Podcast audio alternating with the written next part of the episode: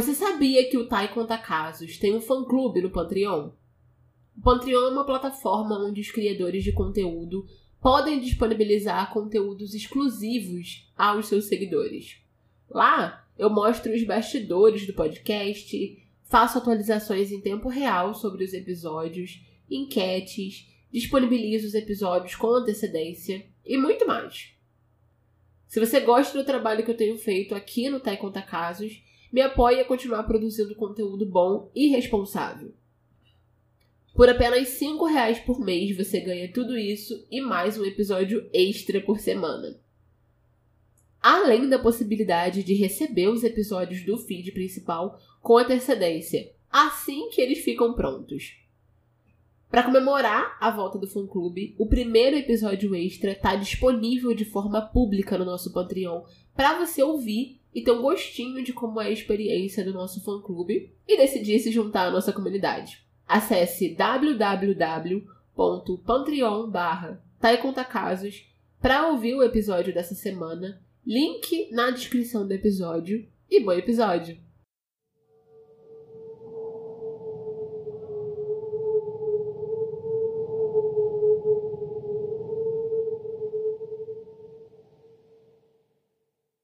Meus amores, tudo bem? Aqui é a Thay e esse é o podcast Thay Conta Casos. Se essa é a sua primeira vez aqui, já aproveita para nos seguir e ativar as notificações para não perder nenhum episódio novo. E se você é um ouvinte retornando, seja muito bem-vindo de volta. Aproveita e confere se você já deixou uma avaliação de 5 estrelas pra gente no Spotify ou onde quer que você esteja ouvindo. O caso de hoje é sobre uma série de eventos que levaram a catástrofe que tirou a vida de uma família inteira. Um veículo caiu de um penhasco na Califórnia com oito membros da família Hart. A princípio, parecia muito claro que uma tragédia acidental tinha acontecido. Mas, quanto mais a polícia observava a cena do crime, ou a vida da família, mais eles iam descobrindo que muita coisa ali não estava certa. Hoje nós vamos falar sobre a morte da família Hart. Em 26 de março de 2018, a polícia do condado de Mendocino recebeu a denúncia de um carro acelerando por volta das 3 da manhã na Pacific Coast Highway. Ao chegar no local, a polícia encontrou o SUV da família Hart capotado abaixo de um precipício de mais de 30 metros de altura na praia. E desde o primeiro momento eles sentiram que aquele não era um acidente de carro normal. Havia algo errado. A polícia localizou os corpos de duas mulheres adultas nos bancos do carona e dois corpos de adolescentes masculinos e um corpo feminino do lado de fora do carro. Durante a busca, um bombeiro encontrou uma carteira de motorista no nome de Sarah Hart e uma rápida busca no Google mostrou uma foto da família. E junto com ela apareceu uma imagem famosa de um dos filhos, Devont Hart, abraçando um policial. A foto era de um protesto em que ele estava segurando um cartaz dizendo abraços grátis. Não precisava de muito esforço para você encontrar diversas fotos da família na internet. Todas as seis crianças sempre apareciam brincando, cantando, fazendo atividades ao ar livre, e as mães sempre pareciam felizes e carinhosas. Uma amiga da família chamada Irene Venigham contou que, mesmo antes dela sequer conhecer a família, ela já ouvi, tinha ouvido falar das crianças, porque eles iam a festivais e distribuíam abraços. As mães eram um casal lésbico, Jennifer e Sarah, que foram contra todas as estatísticas e adotaram seis crianças e deram a elas uma vida que elas jamais teriam no sistema de adoção. Uma vida que poucas crianças teriam a sorte de ter. E essas crianças, assim, para todo mundo que as conhecia ou convivia com elas, elas pareciam ser pura alegria. Elas estavam sempre dançando na multidão e eram Sierra, de 12 anos, Marquise, de 19 anos, Abigail, de 14 anos, Jeremiah, também de 14, Devonte, de 15 anos, e Hannah, de 16. E eles pareciam uma unidade forte, mas também muito doce. Pareciam muito amados, felizes e viviam em Woodland, em Washington. Um outro amigo da família, chamado Drew Bunch, disse que ele via a Jen como uma ótima pessoa para se conversar, com um grande senso de humor e muito sociável. E que a Sarah era mais quieta e reservada. Muito doce, mas não muito comunicativa. Era a Jen que tirava lindas fotos de todas as crianças. As fotos que todo mundo vê na internet. E havia uma serenidade e uma beleza absurda em todas essas fotos. Parecia que elas tinham saído de uma revista, assim. Pelas fotos, parecia que essas crianças viviam o sonho de qualquer criança. Era uma família perfeita. A Jennifer, inclusive, era um símbolo da supermãe nas redes sociais. Ela era amável e presente e super consciente das casas sociais, o que era muito importante, sobretudo porque todos os filhos que elas haviam adotado eram crianças de cor, ou negras ou latinas, e a Jennifer e a Sarah eram mulheres brancas. E ela estava sempre levando os filhos a protestos e falando sobre consciência de classe, de raça, e disposta sempre a se sacrificar pelo bem-estar dos filhos. Então, a polícia conseguiu identificar a Sarah e a Jennifer e três das crianças localizadas próximas ao carro eram o Marquis, o Jeremiah e a Abigail. Mas onde estavam as outras três crianças? Então, polícia iniciou uma investigação de desaparecimento para o Devonte, para Sierra e para Serena. Uma colega de trabalho da Sarah, chamada Cherry, que trabalhava com ela numa loja de departamento de roupas, disse que no dia 24 de março ela chegou no trabalho e estranhou que ela viu uma outra gerente lá ao invés da Sarah. E essa gerente contou que a Sarah havia enviado uma mensagem de texto dizendo que ela estava doente e que ela precisaria ir ao médico. Ambas acharam estranho porque no dia anterior a Sarah parecia super bem, mas ok. E aí, no domingo à noite, ninguém ainda tinha ouvido nada da Sarah, nenhuma mensagem, nenhuma ligação, nenhum contato. E a Cheryl ficou muito preocupada porque a Sarah era uma pessoa confiável, ela não sumia sem dar explicações. No entanto, toda vez que ela mandava mensagens, a Sarah não respondia ou não atendia o telefone. E aí, na segunda-feira, quando ela não apareceu para trabalhar, a Cheryl ligou para os hospitais locais e nenhum deles tinha entrada da Sarah. Então ela ligou para emergência para que a polícia fizesse uma averiguação na casa da família. Alguns minutos depois, o departamento de polícia local retornou a, a ligação e perguntou quantos filhos a Sarah tinha. E a Cheryl respondeu que seis. Então a polícia perguntou se ela sabia alguma coisa sobre a Sarah não alimentar os seus filhos. E ela ficou muito confusa. Então o policial explicou que a polícia havia ido até a casa da família Hart e que na porta deles havia tipo uma carta do conselho tutelar porque havia acontecido uma denúncia contra elas. E que parecia que a família armou as malas e fugiu. Ao mesmo tempo, a polícia do condado de Mendocino, que estava investigando né, o acidente de carro, recebeu informação da polícia do condado de Clark, aonde a família Hart morava, sobre essa denúncia do conselho tutelar e sobre a possível fuga. Eles também souberam que, quando os policiais investigaram a casa, não haviam sinais de abuso. A casa estava limpa e arrumada e havia comida à disposição das crianças e não parecia ter nenhum problema. Quem havia feito a denúncia ao conselho tutelar foi o casal de vizinhos da família, que informou que um dos meninos, o Devonte, começou a pedir comida escondido a eles, dizendo para eles esconderem na cerca que dividia as propriedades e não contar para as mães porque elas estavam negando comida como punição. E aí, o local onde aconteceu a queda do carro era uma estrada de uma montanha à beira-mar. Vai ter uma foto no post do Instagram sobre esse caso para você conseguir visualizar melhor. E eu realmente aconselho ir até lá enquanto você escuta, porque é bem difícil de descrever. Mas essa estrada vinha da montanha num pequeno trajeto antes de uma ponte entre duas partes da montanha.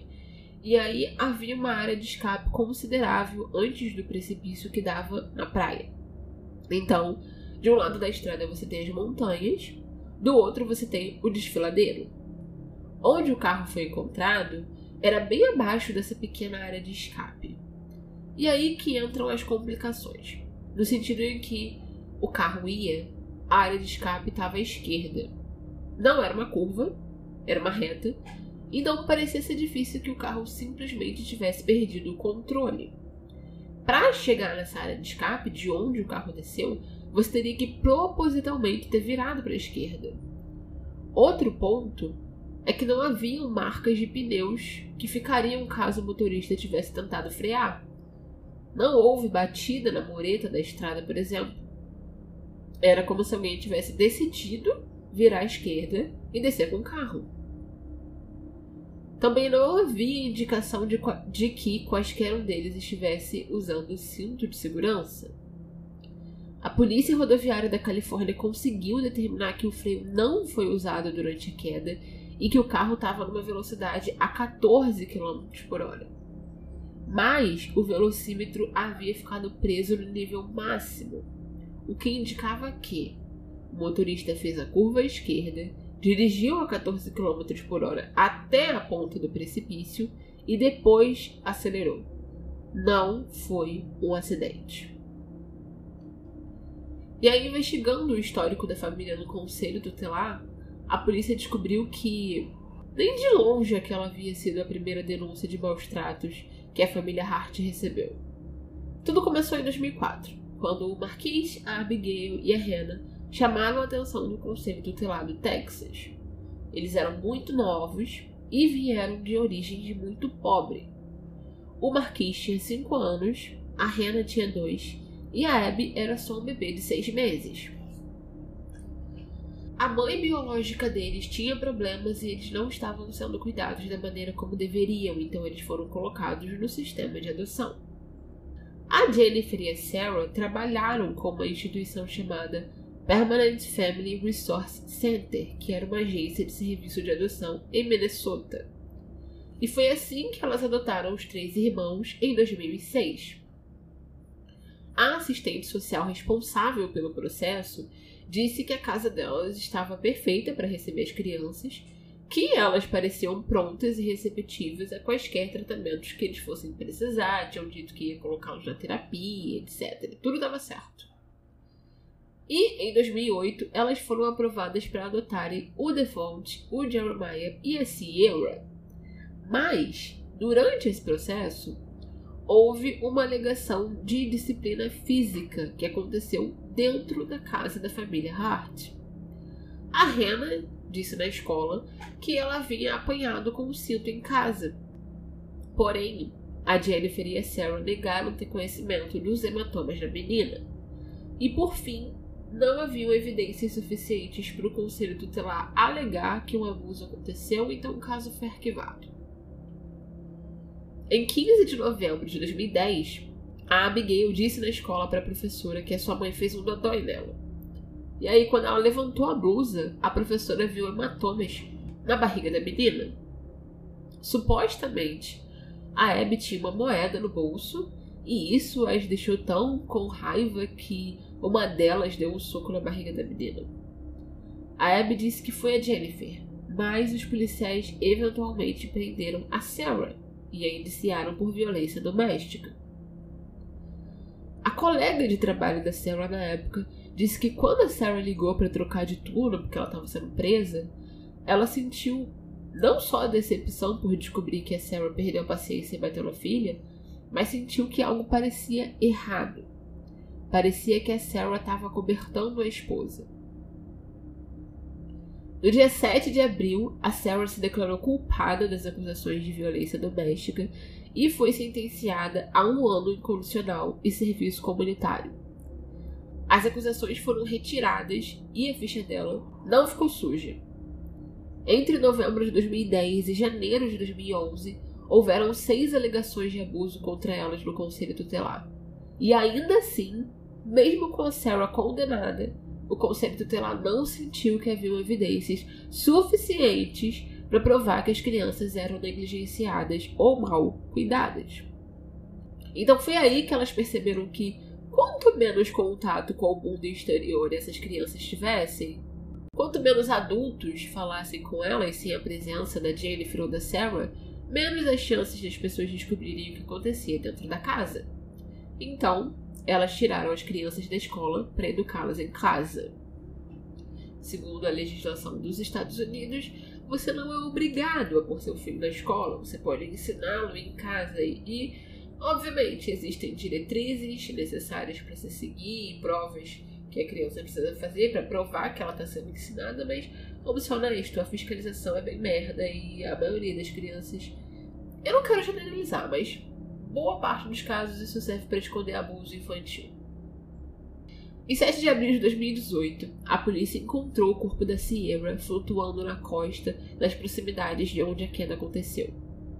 Então a advogada da tia da Devonte, Jeremiah e da Sierra, Shonda Jones, soltou a informação de que ela havia guardado os documentos do processo deles por sete anos a mais do que o necessário, porque ela sempre sentiu que acontecia uma injustiça no caso.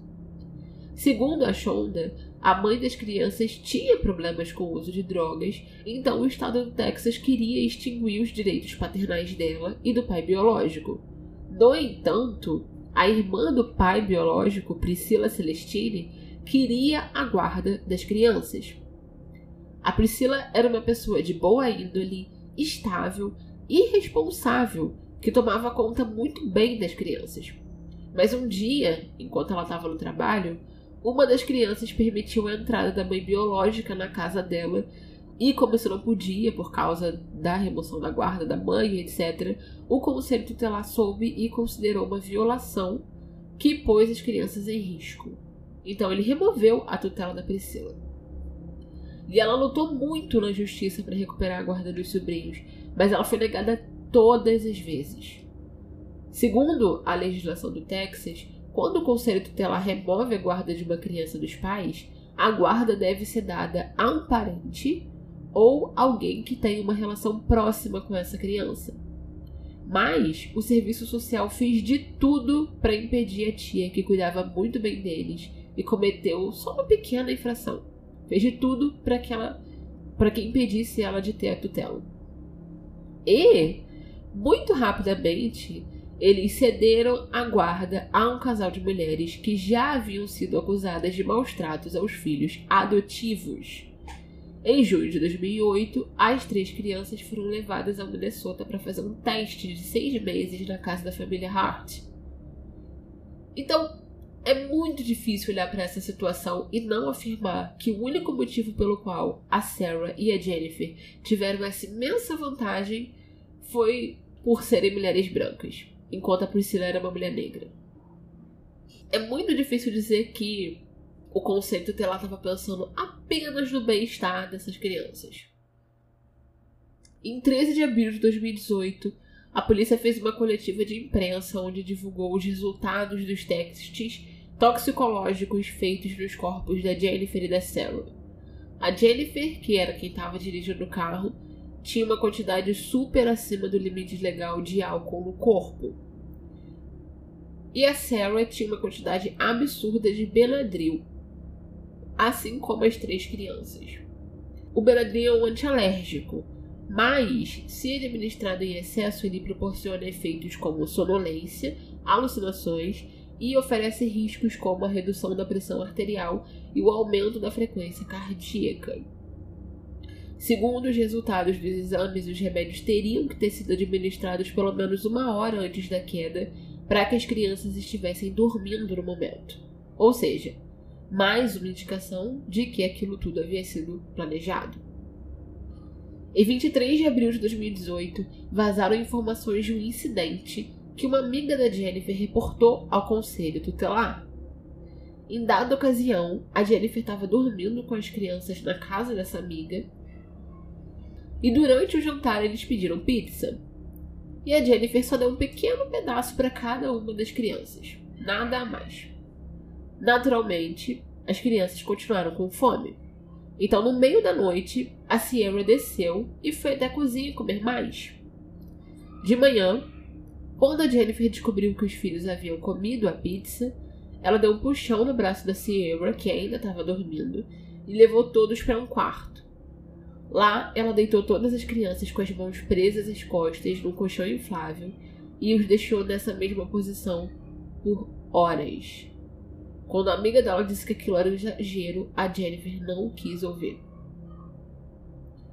Uma outra amiga reportou ao conselho tutelar que a Jennifer era extremamente fria e distante com os filhos, e ela só mostrava afeição quando ela estava em público ou quando ela queria gravar vídeo e tirar fotos.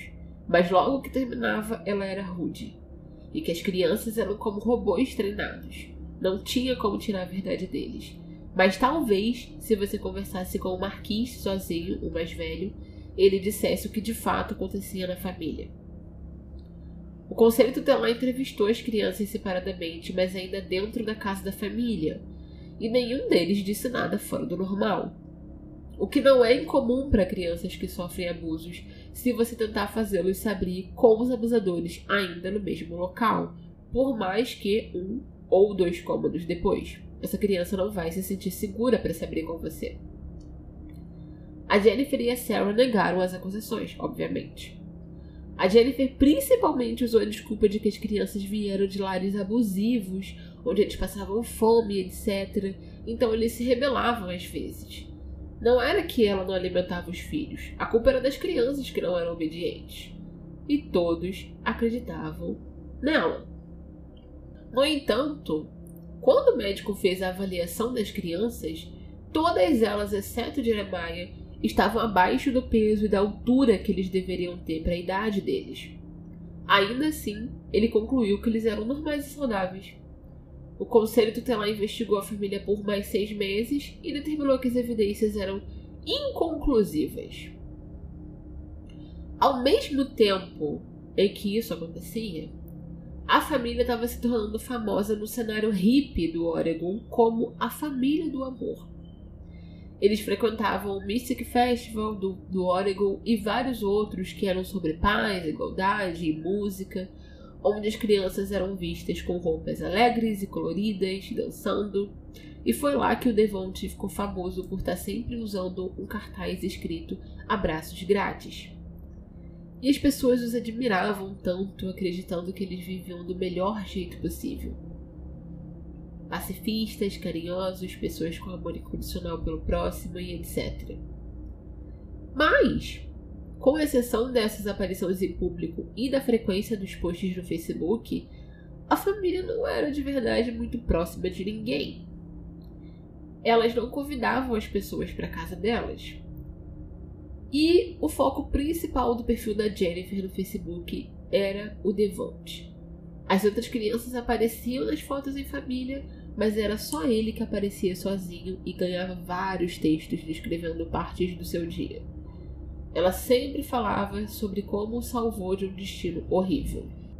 E muitos dos posts dela eram descrições condescendentes de situações de racismo que o Devonte supostamente passava e respondia sempre com amor e simpatia.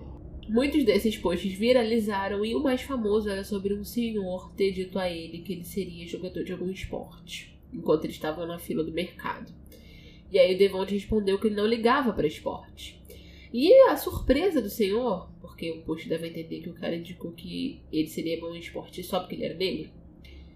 E aí o Devonte respondia que ele estava no mundo para inspirar e se expressar e ser bom e ser ele mesmo, blá blá blá. Um jornal famoso chamado The Huffington Post fez um artigo sobre o Devonte e o título era, abre aspas, Conheça Devonte, o menino pequeno com o coração grande, fecha aspas. E abaixo dizia, abre aspas, o menino jovem que nasceu numa vida de drogas, extrema, extrema pobreza, perigo e destinado a um futuro sem esperanças está desafiando estereótipos da maneira mais memorável possível. Fecha aspas. No começo de 2013, referências a bebês vindo das drogas e desenvolvimento tardio e crianças de alto risco começaram a ser feitas pela Jennifer no Facebook, em conversas com conhecidos e com o conselho tutelar. Inclusive, havia um trecho de um artigo onde a Jennifer foi citada dizendo que, aos 4 anos de idade, o Devonte já havia fumado, consumido álcool, mexido com armas, tomado um tiro e sofrido intenso abuso e negligência. Absolutamente tudo aquilo era mentira. Ela também inventou que, quando adotado, o Devonte só conhecia a pronúncia de palavrões e não sabia nem mesmo o nome de comidas. Isso e muitas outras mentiras que ela contou tantas vezes e para tantas pessoas que acabou se tornando a narrativa de história de vida dele. E pintá-lo como essa criança com um destino trágico que foi resgatado por essas duas mulheres brancas bondosas as tornavam as verdadeiras heroínas. Todos os filhos eram vítimas muito tristes que precisavam ser resgatados por elas. Então, em 24 de novembro de 2014, aconteceram uma série de protestos em Portland, no Oregon, porque um policial branco atirou no homem negro inocente chamado Michael Brown e tirou sua vida. E ele foi absolvido. Foi durante esses protestos que várias fotos do Devonte chorando enquanto segurava um cartaz escrito abraços grátis ficaram famosas, mas principalmente uma dele abraçando um policial. O menino negro, lágrimas nos olhos, escorrendo pelo rosto, abraçando um policial nesse protesto. Foi extremamente significativo. Ele simplesmente explodiu na internet.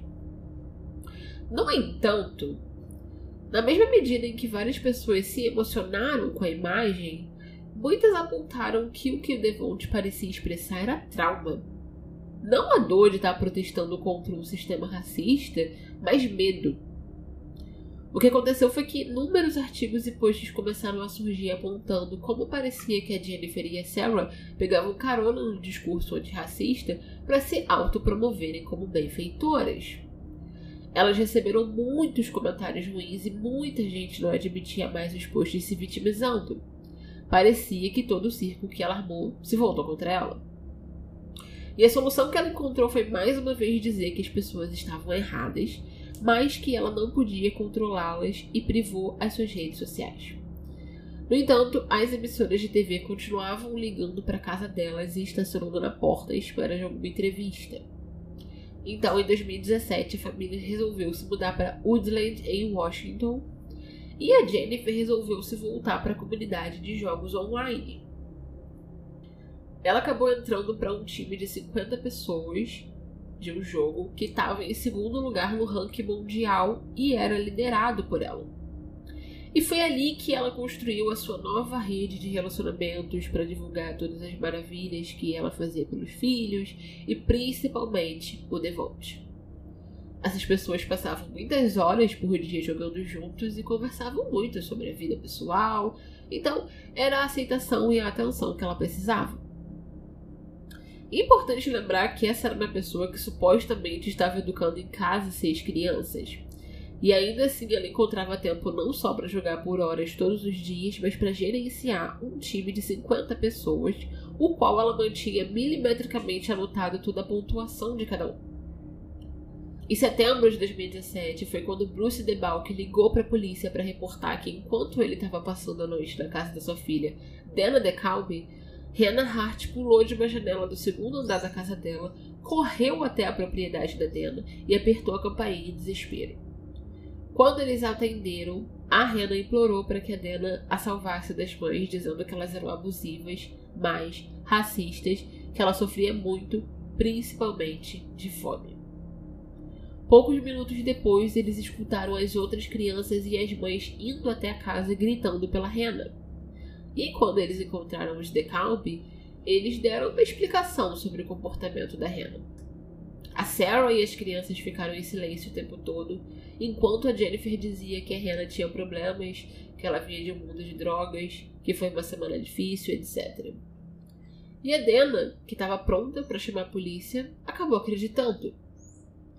Mas no dia seguinte, eles bateram na porta e a Hannah entregou um bilhete pedindo desculpa pelas mentiras que ela contou e por ter incomodado a Dena no meio da noite. E aí, antes deles irem embora, a Dena, para ter certeza que estava tudo certo, perguntou se ela podia falar com a Hannah sozinha. E a resposta da Jennifer foi que não, porque eles faziam tudo em família. Em 15 de março de 2018 foi quando Devante fugiu até a casa de DeKalb pela primeira vez para pedir comida. Primeiro ela disse que ele foi displicente, ele não disse muita coisa para ela e ela não achou tão estranho. Mas De 15 de março até 23 de março, ele foi até a casa da Dana pedir comida de duas a três vezes por dia. E foi conforme ele foi ficando mais confortável que ele começou a dizer a ela que as mães estavam deixando ele sem comida, como punição por até nove dias. E ele fugiu para tentar conseguir algo e dividir com os irmãos. Ele contou também que antes a Sarah não aprovava isso e não deixava Jennifer mantê-los tanto tempo sem comer, mas que agora ela estava junto. Ele também disse que tudo o que a Hannah havia contado era verdade. Então, no dia 23 de março, a Dana DeKalb ligou para o serviço social. Menos de 10 horas depois, a família Hart já tinha fugido. Um ano após a queda do carro, o júri determinou que a causa da morte de todas as crianças foi homicídio e que a causa da morte de Sarah e Jennifer Hart foi suicídio.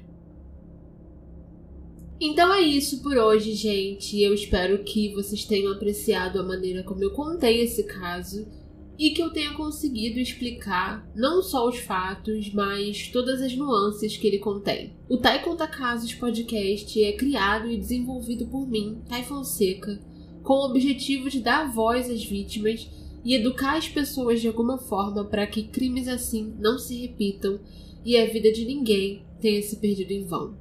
Não se esqueça de deixar uma avaliação de 5 estrelas no app que você está nos ouvindo agora e nos seguir para ser notificado quando saírem novos episódios.